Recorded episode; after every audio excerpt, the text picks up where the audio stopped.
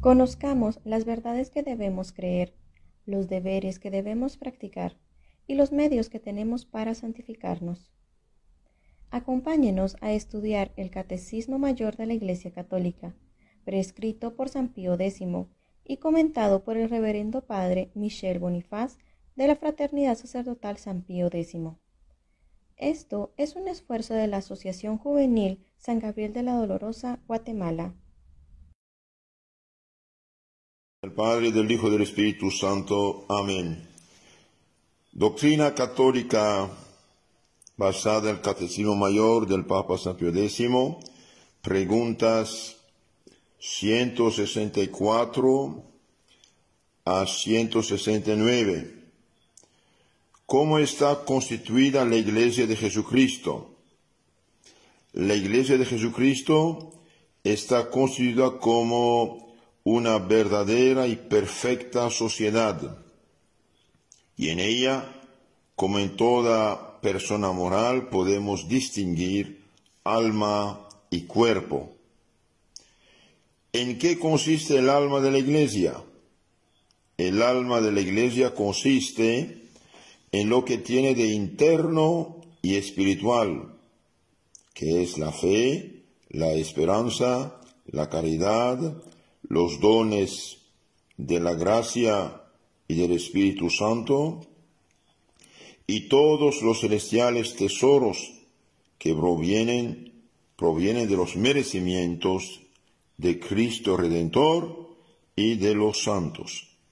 Entonces, el alma de la iglesia consiste en lo que es interno y espiritual, en otras palabras, que, no se ve en lo concreto, que es la fe, la esperanza, la caridad, las tres virtudes teologales que nos unen a Dios. Los dones de la gracia y del Espíritu Santo, el Espíritu Santo fue dado a la iglesia precisamente para distribuir los merecimientos de Cristo, la salvación de Cristo. Y también esos bienes espirituales son todos tesoros de los merecimientos de Cristo y de los santos. Es el alma. ¿En qué consiste el cuerpo de la iglesia? El cuerpo de la iglesia consiste en lo que tiene de visible y externo. Visible y externo.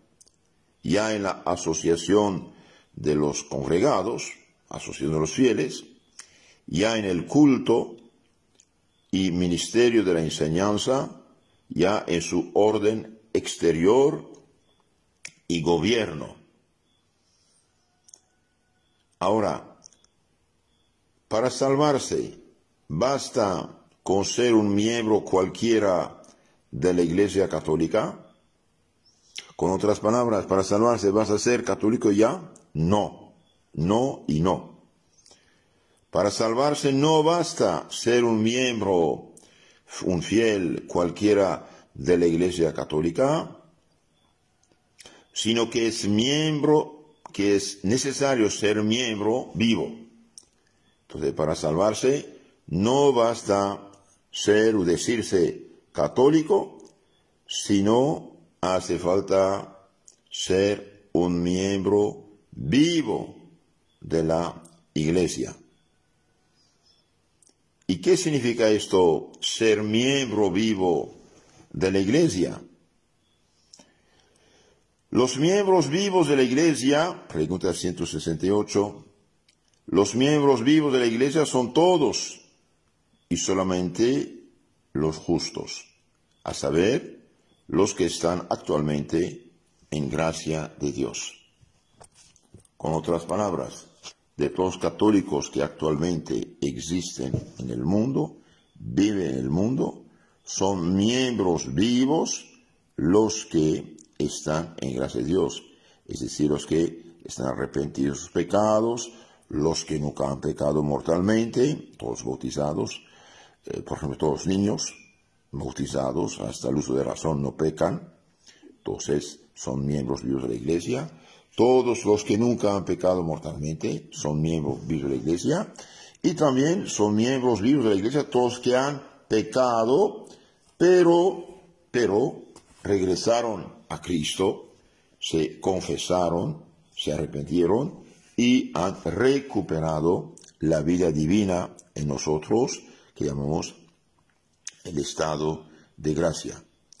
La iglesia es como un árbol, para que entiendan algo, un árbol tiene ramas, muchas ramas, unas ramas son verdes y otras son secas.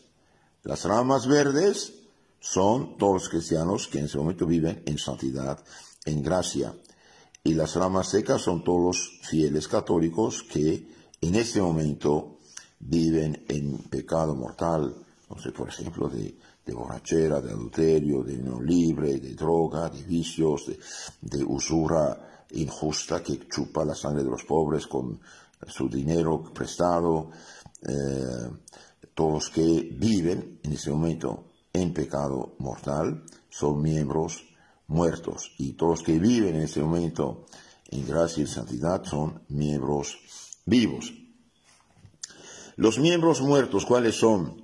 Eh bien, ya lo dije, los miembros muertos de la iglesia son los fieles que se hallan en pecado mortal. Ahora, para que un pecado sea mortal, hace falta tres condiciones. Espero que todos lo saben, pero es bueno refrescar la memoria de unos. Un pecado mortal es un pecado grave, un pecado que nos separa de Dios, un pecado que destruye en nosotros la amistad con Dios, la gracia y destruye la calidad. Con otras palabras, uno ama algo más que Dios y uno desobedece a Dios. Ahora, para que un pecado sea mortal, hay tres condiciones. La primera, que haya materia grave, materia grave, algo prohibido por la ley de Dios, que haya plena advertencia, yo sé que es pecado, y hay libre consentimiento, yo quiero, acepto, deseo, consiento en hacer este, este pecado. Y bien, el que consiente en el pecado, aunque sea de consentimiento, y bien, muere espiritualmente. Es como un asesinato espiritual y se hace miembro muerto en la iglesia, un cadáver ambulante, una rama seca. Pecado mortal dije. El pecado venial no nos separa de Dios. Por ejemplo, en sí es malo, en sí nos hace daño, en sí nos mancha, pone gusanitos en nuestra cara. Y bien, el pecado venial, aunque nos manche, nos pone unos gusanitos en nuestra cara, todavía no nos separa de Dios. Por ejemplo, una pequeña mentiría, un pequeño robo insignificante, una pequeña flojerita, una palabra que le salió y del cual uno se arrepiente rápidamente. Estos pecados que llamamos veniales o perdonables no nos separan de Dios con tal que uno se arrepienta y trate de, de corregirse. Entonces el pecado mortal es el que hace miembros vivos. De hecho, San Juan en su primera carta, uno primera carta 3.8 dice, quien comete el pecado es el del diablo. Muy fuerte. ¿eh? ¿Y qué es el pecado? El pecado, el que comete el pecado transgresa la ley. Transgresa la ley. También primera carta Juan 3.4. El que comete el pecado es siervo, es esclavo del pecado. Evangelio de San Juan 8.34 o Génesis 3.6. Entonces todos los miembros, de todos los fieles católicos que en ese momento viven en pecado mortal, eh bien son eh, miembros muertos en la, iglesia. Y esto es grave, es grave. Mientras más hay gente que vive en pecado, eh, pecado mortal, más la iglesia tiene cadáveres ambulantes, podemos ir en su seno. ¿Y qué solución nos dejó Cristo para salir eh, de este estado de miembros muertos para ser miembros vivientes? Y bien, el perdón de los pecados. El perdón de los pecados es algo fundamental en la iglesia. ¿Por qué? Y porque el día mismo de la resurrección nuestro Señor apareció a los apóstoles, sopló sobre ellos y les dijo, reciben el Espíritu Santo, a quienes pero los pecados quedan perdonados y a quienes retienen quedan retenidos. Entonces, este poder divino que Cristo dio a la, a la iglesia mediante los doce apóstoles es de suma importancia. ¿Por qué? Porque él sabía que íbamos a pecar, es su deseo, es la salvación de la gente, la salvación de la gente, nuestra salvación. Ahora Cristo dio este poder a la iglesia, lo que llamamos el perdón de los pecados, la confesión, la reconciliación o arrepentimiento, y solo un sacerdote puede dar eh, este perdón de los pecados en nombre de Cristo. ¿Por qué? Porque el sacerdote y porque Cristo dio a los sacerdotes este poder en la persona de los apóstoles. Recibe el Espíritu Santo a quienes perdonan los pecados quedan perdonados y a quienes quedan retenidos. El di, eh, San Juan capítulo 20, 22, 23. Hoy, claro, el demonio es siempre astuto y deseoso de hacer cadáveres ambulantes en la iglesia, bajo influjo protestante, dice, eh, eh, yo no me confieso con un hombre pecador como yo, me confieso directamente con Dios. Y bien, Dios no dijo eso. Dios dejó los sacramentos como medios, canales, instrumentos de su salvación mandó su Espíritu Santo a la iglesia para distribuir esa salvación mediante la iglesia y los santos sacramentos. Queridos hermanos, eh, ser miembros muertos en la iglesia es peligroso, por eso andamos mal. En la medida que muchos católicos viven en pecado mortal, la mediocridad, la tibieza, la decadencia, el liberalismo afecta y las almas se pierden. ¿Qué debemos hacer?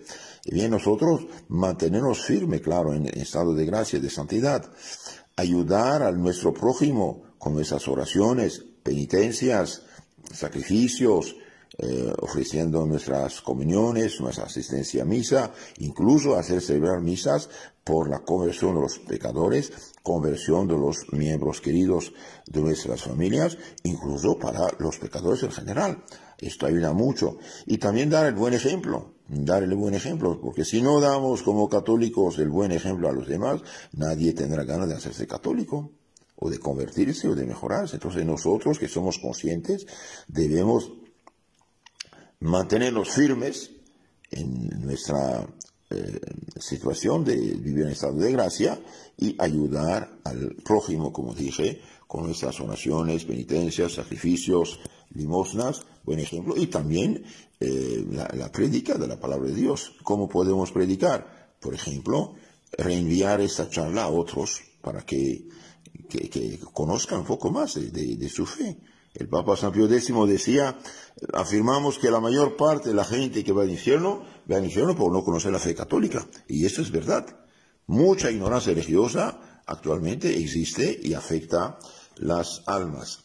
Entonces, los miembros vivos de la iglesia son todos que en este momento eh, son justos, es decir, viven en gracia, en santidad, aunque hayan pecado, se han arrepentido, confesado, reciben el perdón y comulgan, y son miembros muertos todos los que sean pecado mortal, en unión libre, en pecado de, borrachera, de droga, de no practicar la, fe, por ejemplo, no ir a misa el domingo pudiendo ir a misa, también otro es otro, otro pecado, eh, los que son infieles eh, a su esposo, a su esposa, los que viven en unión libre, ya, lo dije, y también eh, los que hacen, hacen daño al, al prójimo, no sé, por ejemplo, eh, la usura.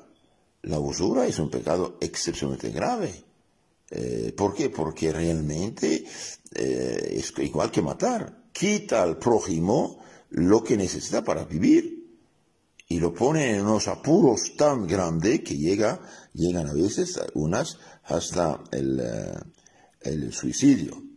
Pidamos a Dios misericordia, sí, para nosotros, misericordia para tantos que nos rodean y tratemos de, evangelizarlos, dije, con la palabra, con el ejemplo, con la oración, con la, penitencia y pidamos también vocaciones eh, sacerdotales, religiosos, religiosas, porque si no hay sacerdote, ¿quién va a confesar?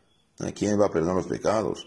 Eso también eh, es un problema eh, grave hoy. Las vocaciones disminuyen. Es, es realmente espantoso de ver que no hay suficientes sacerdotes. Pidamos también a Dios que ayude al Papa a los obispos para formar buenos y santos sacerdotes. Hemos finalizado este episodio, pero le invitamos a estar pendiente de los próximos. Para más información y contenido católico, puede encontrarnos en Facebook y YouTube como Asociación Juvenil San Gabriel de la Dolorosa, Guatemala. En Instagram como arroba Juventud Tradicional GT. O bien nos puede escribir un correo a jóvenes.